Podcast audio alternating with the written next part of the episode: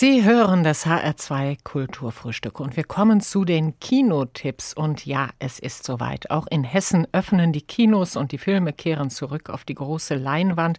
Los geht es mit Undine, eines der Highlights der diesjährigen Berlinale.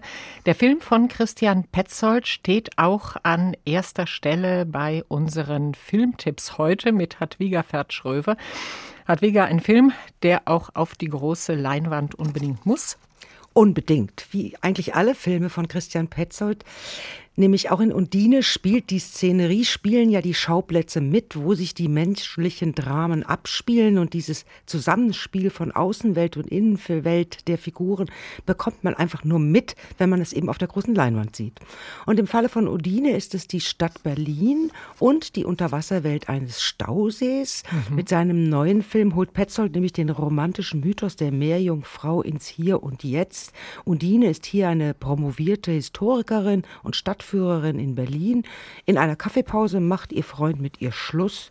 Und allein das ist schon ein Ereignis, wie Paula Bär ihre Reaktion spielt. Tonlos, sprachlos, Ungläubigkeit, Verzweiflung und Wut, die da in ihrem Gesicht zu lesen sind. Und dann sagt sie eben nur einen Satz, du kannst nicht gehen, wenn du mich verlässt, muss ich dich töten. So will es der Mythos der Undine, nur die Liebe eines Menschen kann eben den Wassergeist erlösen und ihre eine Seele einhauchen, sonst muss sie zurück ins Wasser. Und die Rettung folgt dann auf dem Fuß in Gestalt von Franz Rogowski, hier ein schweigsamer Industrietaucher mit dem symbolischen Namen Christoph, also der Heilige, der Jesus übers Wasser trägt. Und schon ihre erste Begegnung lässt ein Aquarium mit tausend Teile zerspringen. Das ist wirklich ein starkes starkes Bild, auch sehr mhm. eindrücklich auf der Tonspur inszeniert, also dieses Knistern, bevor das Glas zerspringt. Mhm. Und es gibt einige starke Bilder und Szenen in diesem Film, zum Beispiel auch wenn Undine und Christoph dann auf Tauchgang gehen.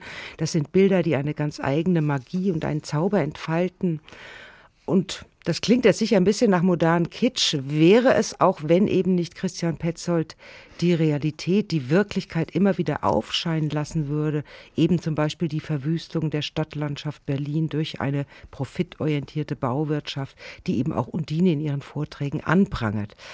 Also ein Liebesfilm mit Tiefgang im doppelten Sinne. Der Film Verstehe. Undine soll auch der Beginn einer Trilogie sein, in der äh, Christian Petzold die Mythen der Romantik aufgreift und ich bin da wirklich gespannt, welche Geister er da noch auf die Erde holt. Ja, da hat er ja wirklich die Auswahl bei der Romantik. Wir bleiben bei der Liebe und einem mythischen Liebespaar, zumindest mal der Kinogeschichte. Ein Mann und eine Frau heißt ein Film von Claude Lelouch aus dem Jahr 1966. Ein Klassiker der Nouvelle Vague mit Jean-Louis Trintignant und Anouk Aimé in den Hauptrollen. Ja, und jetzt hat Lelouch die beiden Stars des französischen Kinos gewonnen, ihre Filmliebesgeschichte fortzusetzen. Die schönsten Jahre des Lebens, da treffen die beiden noch einmal aufeinander. Ist ja so eine Sache. Funktioniert das? Springt der Funke noch über? Also es funktioniert, weil aber auch Jean-Louis Trantillon und Anouk Aimé beide Ende 80 einfach tolle Schauspieler sind und immer noch eine ungeheure Ausstrahlung haben.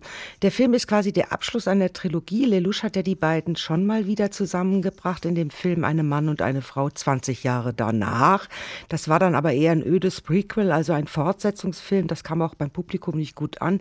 Die schönsten Jahre eines Lebens sind da raffinierter gestrickt. Jean-Louis, also der Rennfahrer, der sich vor über 50 Jahren in das Scriptgirl Anne verliebte, lebt jetzt im Altersheim und verliert mehr und mehr das Gedächtnis und mehr aus therapeutischen als romantischen Motiven bittet sein Sohn, die ehemalige Geliebte, den greisen Vater zu besuchen, was Anne dann auch zögerlich tut. Für sie ist die Geschichte nämlich schmerzhaft ausgegangen. Jean-Louis mhm. erkennt sie zunächst gar nicht, vergisst immer wieder, wer sie ist, aber nach und nach kommen dann die Erinnerungen auch bei ihr wieder. Und so besteht der Film zum einen aus Gesprächen, aus Dialogen, sehr sinnigen, sehr witzigen auch, denn beide haben ihren Witz und ihren Charme eben nicht verloren. Und das wird dann kompiliert mit Flashbacks in ihre Liebesgeschichte. Da nutzt Lelouch natürlich die Ausschnitte aus dem Originalfilm, was mhm. dann auch Lust macht, den Klassiker mal wieder in Gänze zu sehen. Und so ist ein melancholischer, ein, ein wehmütiger Film entstanden. Das ist so eine Art Essay über die Liebe, das Alter und über das Kino. Das ist dann auch sehr reich an Zitaten, Sentenzen, die man sich so in das filmische Poesiealbum schreiben könnte. Aha. Also für mich das Beste an dem Film ist eigentlich, Lelouch hat seinen legendären Kurzfilm aus dem Jahr 1976 da eingebaut, L'été en Rendezvous, für den er mit 200 äh, Sachen mit dem Auto das durch frühmorgendliche Paris gerast ist, unter Missachtung sämtlicher Verkehrsregeln, gefilmt ohne einen einzigen Schnitt. Also das bringt eine Dynamik und eine Hybris in diesen doch eher kontemplativen Film. Und diese Sequenz allein ist schon ein Grund, sich den Film anzuschauen. Tja, und da können wir noch mal dankbar sein, dass er die Sequenz überhaupt überlebt hat damals. Von Die schönsten Jahre eines Lebens zum vom Altmeister der Nouvelle Vague, Claude Lelouch, zu einem US-amerikanischen Vertreter des Autorenkinos. Abel Ferrara war auf der diesjährigen Berlinale mit Siberia vertreten. Der Film mit Willem Dafoe in der Hauptrolle ist jetzt in den Kinos zu sehen. Willem Dafoe, für mich auch ein ganz besonderer Schauspieler, was was macht er in Sibirien? Er sucht sein Selbst, also die Figur sucht es, die er verkörpert. Clint, der hat sich in eine Hütte in den verschneiten Bergen zurückgezogen, um über sein Leben nachzudenken. Gedreht ist das übrigens nicht in Sibirien, sondern in Südtirol. Mhm. Aber die Berglandschaft dort lässt Abel Ferrara doch ziemlich sibirisch kalt aussehen. Das haben der Regisseur und sein Kameramann sehr gut hinbekommen. Überhaupt ist der Film optisch und auch akustisch eine Wucht. Also das Heulen und Bellen der Schlittenhunde vergessen vergisst man nicht so schnell. Aber eigentlich haben mich die Seelenqualen dieses Mannes, der eben zurückblickt auf die Scherben seines Lebens, auf sein kaputtes Verhältnis zum Vater und zu seinen Frauen, ziemlich kalt gelassen. Hm. Ich bin auch eine Bewunderin des Schauspielers Willem Dafoe, deswegen habe ich den Film auch einigermaßen ertragen.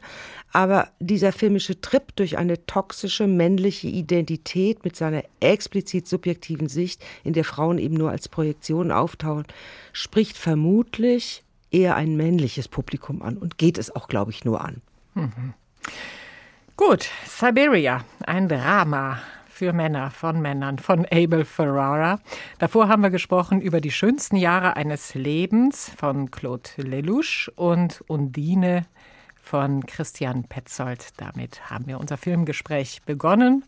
Herzlichen Dank an Hadwiger Verschröver. HR2 Kultur. Neu im Kino. Weitere Rezensionen auf hr2.de